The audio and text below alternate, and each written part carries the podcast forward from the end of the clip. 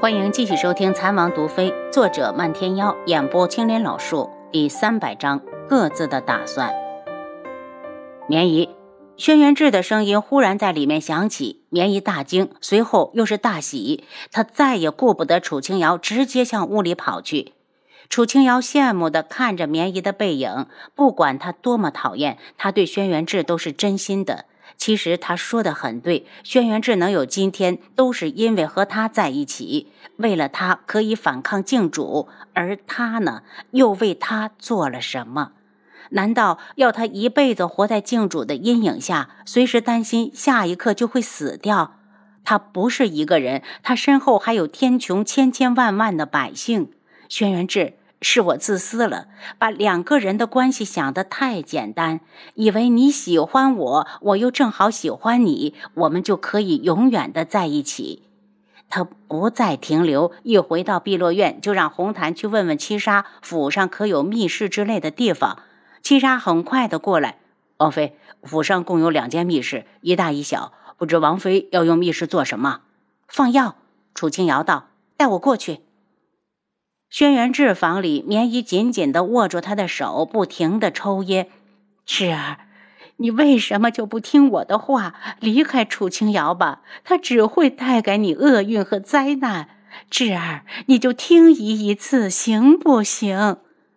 见绵衣回来，轩辕志是有些感动的。可听他句句离不开赶走楚清瑶，不耐烦的道：“她是我的妻，要赶她上哪儿去？”这间密室，楚清瑶全部看过，发现里面很干燥，一点都不潮湿，很适合存放药品。把七杀赶走后，就一个人待在密室里，从系统里不停地往出掏药。他决定将保质期长的放在大密室，短的放在小密室里。三皇子和七皇子一回宫，就去了太后宫里请安。太后一脸慈祥的笑容。太子，你可见到了那位高人？皇祖母，我和七皇帝寸步不离的守在永善寺，也没有看到你说的那位高人。是不是传言有误？根本没有这个人。太后脸一沉，你是说哀家在骗你们？三皇子沉吸了口气，皇祖母，孙儿不是这个意思，我是怕有人故意的散布假消息，好趁我们兄弟不在。对你和父皇不利，太后挤出了尴尬的浅笑。宫里戒备一向森严，不会出事的。你们一路劳累，也早点回去休息。那孙儿告退。看着两个皇孙往外走，太后心里一松。这个时候，太监肯定已经到了左相府，将赐婚的圣旨传下去了。事后，就算太子反对，他也不能抗旨。孝儿虽然成了残废，但他是皇帝，这道旨意可是他让孝儿亲自撰写而成的。三皇子他们还没走出去多远，就从外面急匆匆的进来一名太监，见了太子也不行礼，直接对着太后跪下：“太后出事了！”什么事这么惊慌？太后见两位皇孙还没走，顿时生起了不满。太后前往左相府传旨的太监在路上被人杀了，太监心惊胆战。还好传旨的不是自己，要不然这小命……啊！太后惊呼一声，腾的站起来，脸色有些狰狞。凶手呢？可抓到凶手了？太后，太监是一个人去的，他被杀后，圣旨也不翼而飞了。三皇子大步折回来，问太监。你赶紧说，去左相府传什么旨？太监看了眼太后，垂下头不说话。七皇子怒哼，对着太监就是一脚。太子殿下问你话，你竟然敢装聋作哑，不说就拉出去砍了。太监瑟瑟的抖个不停，向太后望去。太后这口怒气正好没地方撒，怒喝道：“来人，将这个没用的东西拉下去杖毙！”太监被人拖走，他才注意到三皇子正冷眼看着自己，眼中的讥讽让他恼火。太子，你那是什么眼神？将柯雪赐给左相的儿子，也是经过你父皇同意的。两人男才女貌，倒也般配。七皇子道：“皇祖母，孙儿只想问问柯雪可同意这门亲事。”由不得他不同意。皇家更要讲究父母之命。太子，你马上命人去查这件事，连传旨太监都敢杀，这是要造反。还有老七，你也去帮忙，一发现是谁就全家抄斩，用铁血手段告诉他们，皇权是不容藐视的。三皇子没动。皇祖母将我们二人支出去，就是为了给柯雪和楚修臣赐婚。北宫子渊到底许了你什么好处？太后用力一拍桌子。你们不去找凶手，在这审问我这个老婆子是什么意思？别忘了，我可是你们的长辈，就是你父皇也得对我让着三分。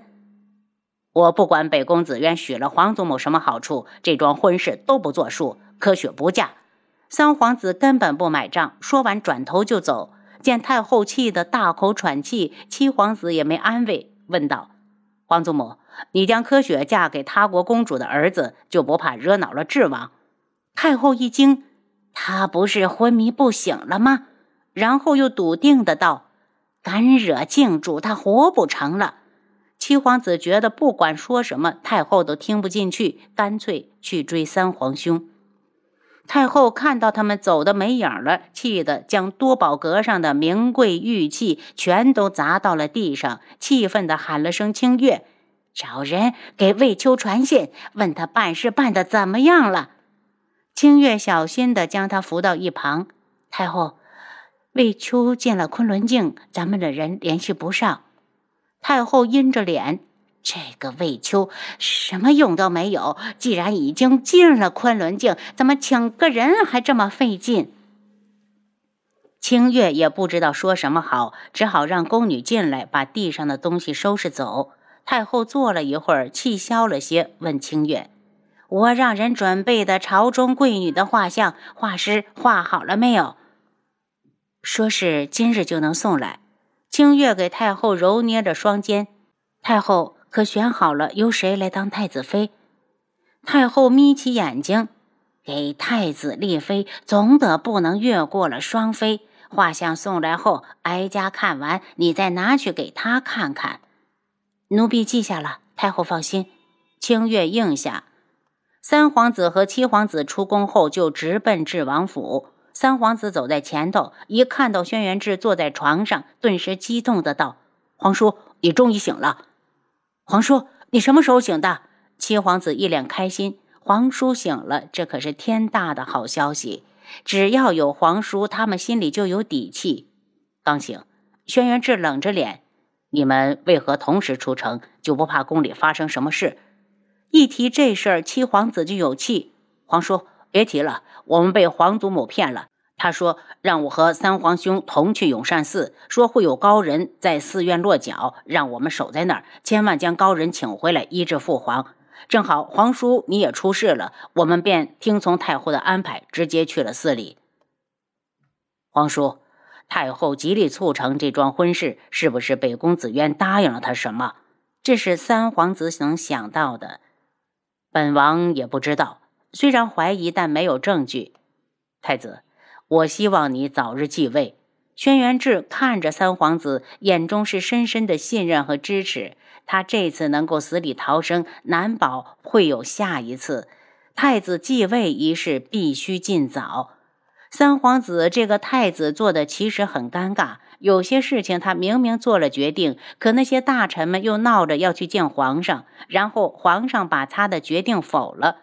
虽然只是仅有的两次，也让他觉得难以忍受。起身道：“言儿明白。”他犹豫了一下，才问皇叔：“太后派出去传旨的太监被人杀了，你知道吗？”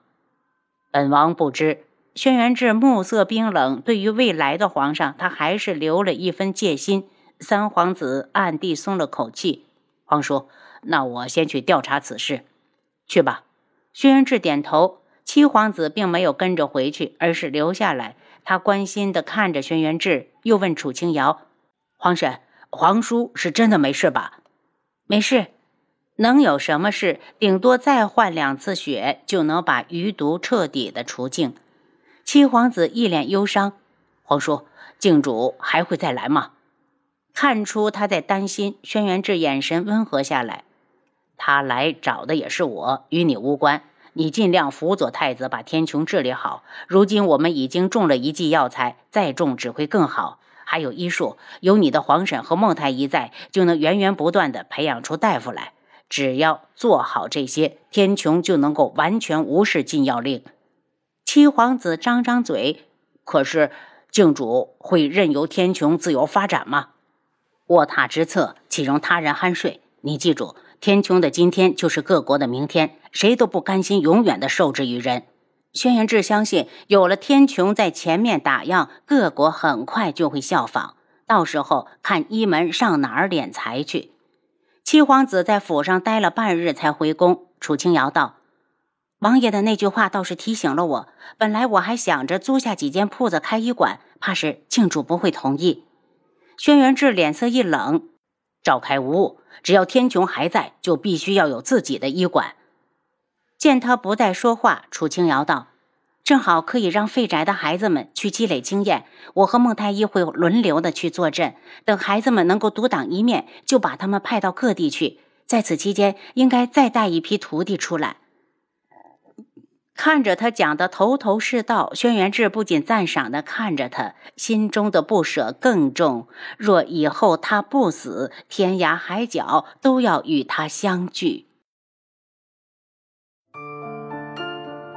您刚才收听的是《蚕王毒妃》，作者漫天妖，演播青莲老树。